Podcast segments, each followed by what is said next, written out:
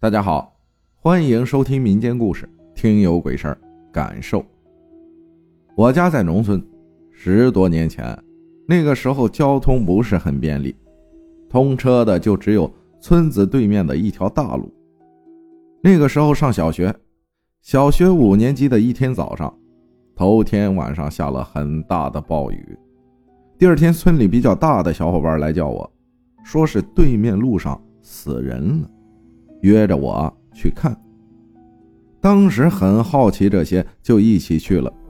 去到那儿，那里很多人围着，警察已经把那里围住了。在一家人的门口，从另外一条路可以看到下面的场景，我们就顺着路上去了。上面的大人说别让我们看了，我们不听，非要去看。穿过人群，我直接被吓呆了。一个人躺在雪里，虽然头天晚上下了大暴雨，但是还是有很多黑色的淤血，已经看不清楚人的样子了。几乎全身都是伤口，头一半被砍掉了。医生正在用纱布给他包起来，全身都是血，还有一个肾冒了出来。后面才知道那个人是被砍死的，被砍了七十三刀。那天以后，三个多月都不敢睡觉，只要闭上眼就是那个画面，干什么都很怕，上厕所也不敢去。后来，家里人去寺庙里给我求了一个弥勒佛，开光给我带着，才渐渐的不怕了。后来开始修路了，大路就在村子路口，车来车往的很热闹。转眼到了上高中了。一次周五回家，坐车到家已经是夜里八点多了，天已经很黑了。我下车在路口蹲着，和女朋友打了两个多小时的电话，都不觉得怎么样。回到家，父亲在门口准备第二天田地里需要的肥料。父亲这时才说：“早上村里的一个大伯就在我打电话的地方驾驶着三轮车被一辆货车。”撞死了，就在我打电话的那个地方。当时我的心里一慌，但是我也没有多想。大概过了几天，回家，整个人就变得异常的烦躁，莫名的发火，莫名的和家里人发生矛盾。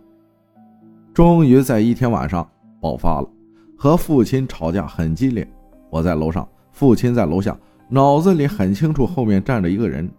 准确的来说，是一个影子，一直让我骂我父亲。后面摔东西，手中指砸到玻璃上，开了一个口子，流了很多血。以后，那个人影才不在了。人突然变得很清醒。第二天，去找了看这方面事情的人，人家说我被跟上了，就是路口被撞死的那个人。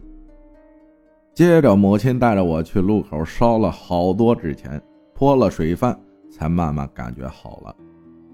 又过了三年，回到了地方上工作，因为小伙伴比较多，夜晚喜欢出去玩，每天凌晨两三点才骑着电动车回家。有一天晚上回家，因为补修路的原因，就不能走新的大路，只能从老路走。但是想起来小时候被砍死的那个人，就不敢走了。我纠结了半个多小时，才决定要不要走。结果还是走了。我把耳机戴上，声音开到了最大，听着歌，骑着车只想快点回家。到了那里，却很清楚的听到了一声大叫，当时全身的汗毛都竖起来了。回到家里。总感觉不对劲儿，总感觉房间里有人一直在看着我，心慌，心跳加速，持续了好久好久。我甚至怀疑我是不是得了心脏病。去医院检查也没有问题。后来没办法，只能又去看灵婆。灵婆用了鸡蛋看了以后，才说我被两个死去的人跟上了。后来家里和灵婆进行了一场很大的仪式，从那以后才感觉好多了，身体也才没有了那种感觉。从那以后，我晚上再也不敢玩到凌晨，因为那样的感觉真的太恐怖、太可怕了，不想再感受了。现在穿上了警服，我想那些东西也会绕着走的吧。感谢。你热爱别离分享的故事，只要有一身正气，啥都不怕。谢谢大家的收听，我是阿浩，咱们下期再见。